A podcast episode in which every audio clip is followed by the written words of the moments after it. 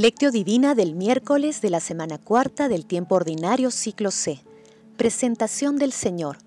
Ahora, Señor, según tu promesa, puedes dejar a tu siervo irse en paz, porque mis ojos han visto a tu Salvador. Oración inicial.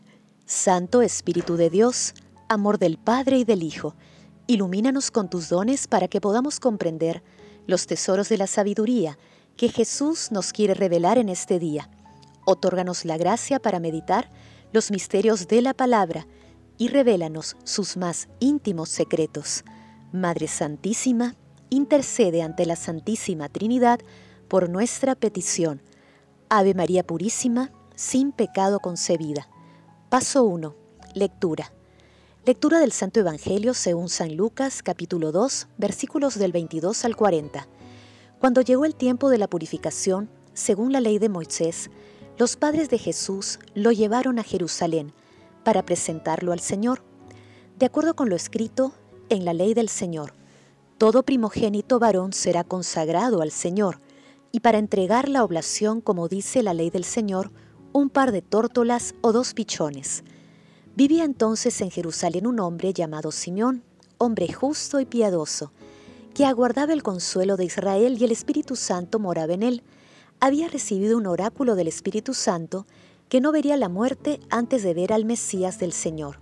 Impulsado por el Espíritu fue al templo, cuando entraba el niño Jesús con sus padres, para cumplir con él lo previsto por la ley, Simeón lo tomó en brazos y bendijo a Dios diciendo, Ahora Señor, según tu promesa, puedes dejar a tu siervo irse en paz, porque mis ojos han visto a tu Salvador, a quien has presentado ante todos los pueblos, luz para alumbrar a las naciones y gloria de tu pueblo Israel. Su padre y su madre estaban admirados por lo que se decía del niño. Simeón los bendijo diciendo a María su madre, Mira, este niño está puesto para que muchos en Israel caigan o se levanten. Será como un signo de contradicción, así quedará clara la actitud de muchos corazones, y a ti una espada te traspasará el alma. Había también una profetisa, Ana, hija de Fanuel de la tribu de Aser. Era una mujer muy anciana, de jovencita, había vivido siete años casada y luego viuda. Hasta los 84 no se apartaba del templo día y noche, sirviendo a Dios con ayunos y oraciones. Acercándose en aquel momento, daba gracias a Dios y hablaba del niño a todos los que aguardaban la liberación de Jerusalén. Y cuando cumplieron todo lo que prescribía la ley del Señor, se volvieron a Galilea, su ciudad de Nazaret. El niño iba creciendo y robusteciéndose y se llenaba de sabiduría y la gracia de Dios lo acompañaba. Palabra del Señor, gloria a ti Señor Jesús. Miren, yo envío mi mensajero a preparar el camino delante de mí. De pronto entrará en el santuario el Señor que buscan, el mensajero de la alianza que ustedes desean. Mírenlo entrar dice el Señor de los ejércitos. ¿Quién resistirá cuando Él llegue? ¿Quién quedará de pie cuando aparezca? Será fuego de fundidor, blanqueador de lavandero. Se sentará como un fundidor a refinar la plata, refinará y purificará como plata y oro a los levitas, y ellos ofrecerán al Señor ofrendas legítimas. Hoy celebramos la fiesta de la presentación del Señor, o fiesta del encuentro y lo hacemos meditando el pasaje evangélico denominado Presentación del Señor y Purificación de María en el Templo, el Santo de los Santos, cuya santidad supera a la del mismo templo, ingresa en el templo. En la presentación Jesús es consagrado al Señor y se encuentra con su pueblo personificado por Simeón y Ana. Simeón realiza declaraciones solemnes y pronuncia dos oráculos, en el primero destaca la salvación que traerá el niño y el rechazo del que será objeto, y en el segundo resalta cómo su presencia provocará la caída, ruina y resurrección de muchos. La imagen de María también aparece en este episodio asociada a Jesús y envuelta en el drama de la muerte de nuestro Salvador. Una espada aparece en su maternal horizonte. A nosotros que también somos sus discípulos nos toca también presentar a Jesús nuestro mundo como luz para alumbrar a las naciones. Paso 2. Meditación. Queridos hermanos, ¿cuál es el mensaje que Jesús nos transmite a través de su palabra? Hoy también, en el Día de la Virgen de la Candelaria, con el esplendor que simbolizan los cirios, apresurémonos a ir al encuentro de nuestro Señor Jesucristo, que es la verdadera luz, la salvación para la humanidad. Hagámoslo a través de la lectura, meditación y puesta en práctica de su palabra. El Espíritu Santo nos revelará el sentido verdadero y pleno de la vida, comprendiendo que es preciso confiar totalmente en Dios. Asimismo seremos plenamente conscientes de que nuestra pobreza y fragilidad requiere del vigor divino que transmite el Espíritu Santo. Adicionalmente de la lectura podemos afirmar que la vida consagrada es también un encuentro con Jesús. Asimismo, en ella se identifica un encuentro intergeneracional en el que los ancianos comunican su sabiduría a los jóvenes.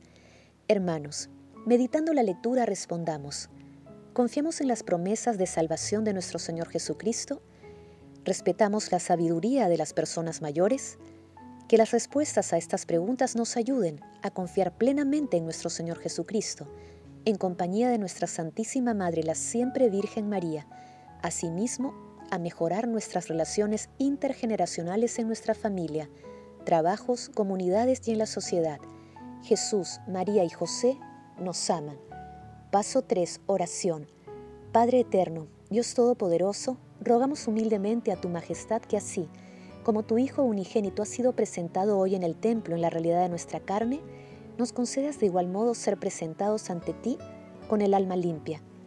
Padre eterno, te pedimos por todos los consagrados y consagradas que nos enseñan con su testimonio de entrega y generosidad que los valores de tu reino nunca se extinguirán. Espíritu Santo, concédenos el mismo espíritu que impulsó a Simeón y a Ana a confesar que nuestro Señor Jesucristo es el Salvador de la humanidad Amado Jesús, Salvador de la humanidad, tú que eres la luz que alumbra a las naciones, ilumina a todas las personas que aún no te desconocen y haz que crean en ti, Dios verdadero. Te pedimos también que envíes tu Santo Espíritu a quienes rigen los pueblos, para que su labor sea siempre de servicio, justicia y paz. Amado Jesús, felicidad de los santos, a quien el justo Simeón pudo contemplar antes de la muerte, como tanto había deseado, Haz que los difuntos que desean contemplar tu rostro se sacien de tu visión. Madre Santísima, Reina de la Paz, intercede ante la Santísima Trinidad por nuestras peticiones. Amén. Paso 4. Contemplación y acción. Hermanos, contemplemos a nuestro Señor Jesucristo a través de nuestra Santísima Madre, la Virgen María, con un texto de San Bernardo de Claraval.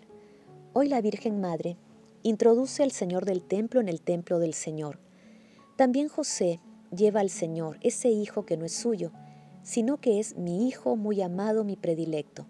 Simeón el justo reconoce en él al que esperaba. Ana, la viuda, lo alaba. En este día, estos cuatro personajes celebran una primera procesión, procesión que más tarde se celebraría con gozo en todo el universo. No os extrañéis de que en esta procesión sea tan pequeña porque es también muy pequeño aquel a quien el templo recibe. En este lugar no hay pecadores, todos son justos. ¿No vas tú a celebrar eso, Señor? Tu cuerpo crecerá, tu ternura también crecerá. Veo ahora una segunda procesión en la que una multitud precede al Señor, en la que una multitud lo sigue. Ya no es la Virgen quien lo lleva, sino un asnito. No desprecia pues a nadie, que por lo menos no les falten esos vestidos de los apóstoles, su doctrina, sus costumbres, y la caridad que cubre multitud de pecados.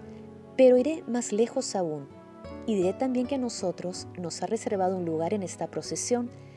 David recibió esta misericordia del Señor, Simeón la recibió, y también nosotros la recibimos igual que todos los que están llamados a la vida, porque Cristo es el mismo ayer, hoy y por siempre. Abracemos pues esta misericordia que hemos recibido en medio del templo, y como la bienaventurada Ana no nos alejemos de Él. Glorifiquemos a la Santísima Trinidad con nuestras vidas. Oración final. Gracias Señor Jesús porque tu palabra nos conduce por caminos de paz, amor y santidad. Espíritu Santo, ilumínanos para que la palabra penetre a lo más profundo de nuestras almas y se convierta en acción. Dios glorioso, escucha nuestra oración. Bendito seas por los siglos de los siglos. Madre Santísima, intercede ante la Santísima Trinidad por nuestra petición. Amén.